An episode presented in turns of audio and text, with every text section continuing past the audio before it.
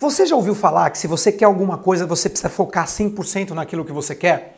Pois é, muitos coaches dizem isso. Se você quer melhorar os seus resultados financeiros, foca no seu trabalho. Se você quer melhorar a sua saúde, foca na academia, foca na alimentação. É verdade. Agora uma Snap perguntou para mim, Rodrigo, como é que faz para focar 100% num lugar, 100% numa área da vida, sem afetar as outras áreas? Porque quando eu foco no trabalho, eu engordo, eu fico acima do peso, meu relacionamento é prejudicado. Quando eu foco na saúde, eu acabo não trabalhando como eu gostaria. Pois é, eu vou falar para você que não precisa ser assim. Primeiro, o foco tem a ver com sentimento, com aquilo que você sente. Para onde você foca, vai toda a sua força. Para onde vai sua força, vai a sua energia. E para onde vai sua energia, as coisas crescem, sejam anjos ou demônios. Então, cuidado para onde você está olhando e para onde você está focando. Quando você foca numa determinada área da sua vida, a sua energia vai para aquela área e ali começa a ter resultado realmente.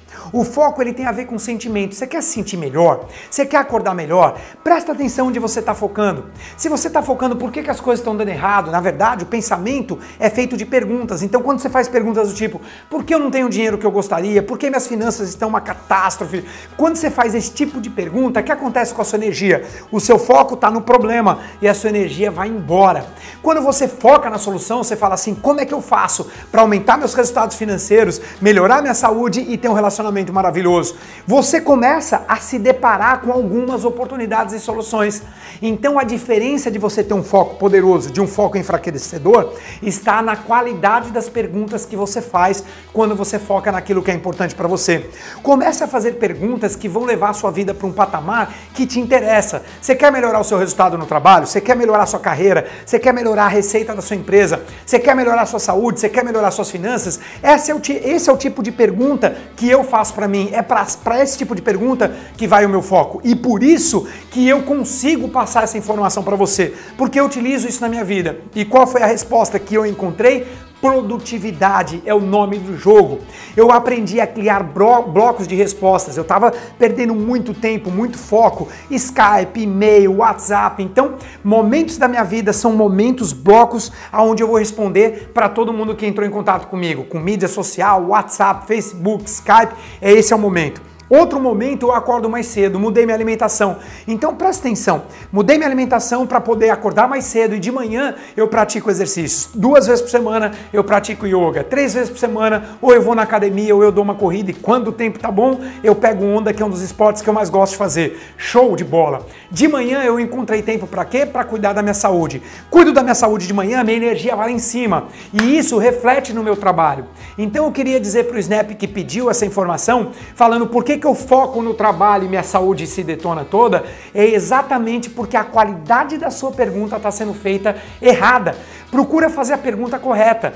Como que eu, eu fiz a pergunta correta e que resposta que veio? A resposta que veio é: Rodrigão, você precisa dormir um pouco menos, com qualidade, mudar sua alimentação para ter mais energia, acordar mais cedo para poder ler seu livro, para poder cuidar da sua saúde, para poder ter tempo e energia para focar no seu trabalho de uma maneira melhor. Eu foco no trabalho, melhoro o meu trabalho, melhoro os meus resultados e eu tenho uma regra também. Combinei isso com a minha esposa. Chegou 6 horas da tarde, a gente para e aí é o meu momento com ela. Ou a gente vai ver um filminho, ou a gente vai passear, a gente vai jantar fora. Quem me acompanha no Snap sabe como que é a minha vida. Tanto é que eu faço muito Snap de manhã e na hora do meu relacionamento com a Rô. Então perceba, é o momento que às vezes eu faço Snap, às vezes não, mas não, eu não sou tão frequente à noite quanto na parte da manhã e na parte do dia.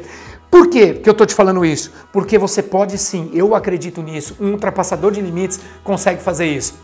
Você pode melhorar sua saúde, melhorar suas finanças, seu trabalho, seu relacionamento e melhorar os resultados que você tem na sua vida como um todo. Não é porque você foca num lugar que você detona com outro. É sobre isso que eu falo na quinta jornada do Ultrapassador de Limites. Como você pode ser um ultrapassador, nem um fazedor, nem um mudador, nem um adiador. O ultrapassador de limites é aquela pessoa que sim, melhora os resultados financeiros, mas também melhora seu casamento e melhora a sua saúde física. A quinta jornada está chegando, vai ser em setembro, no mês de setembro, dia 12 de setembro. E se você quiser participar da quinta jornada, que é formada por workshops sobre ultrapassar limites, basta você clicar em algum link aqui embaixo ou aqui em cima e deixar o seu e-mail para entrar numa lista VIP e acompanhar essa quinta jornada junto comigo, que vai ser um presente do Rodrigo com vídeo aulas para você. Beijo no seu coração e a gente se vê no vídeo de amanhã. Tchau, pessoal! Você sabe dizer não?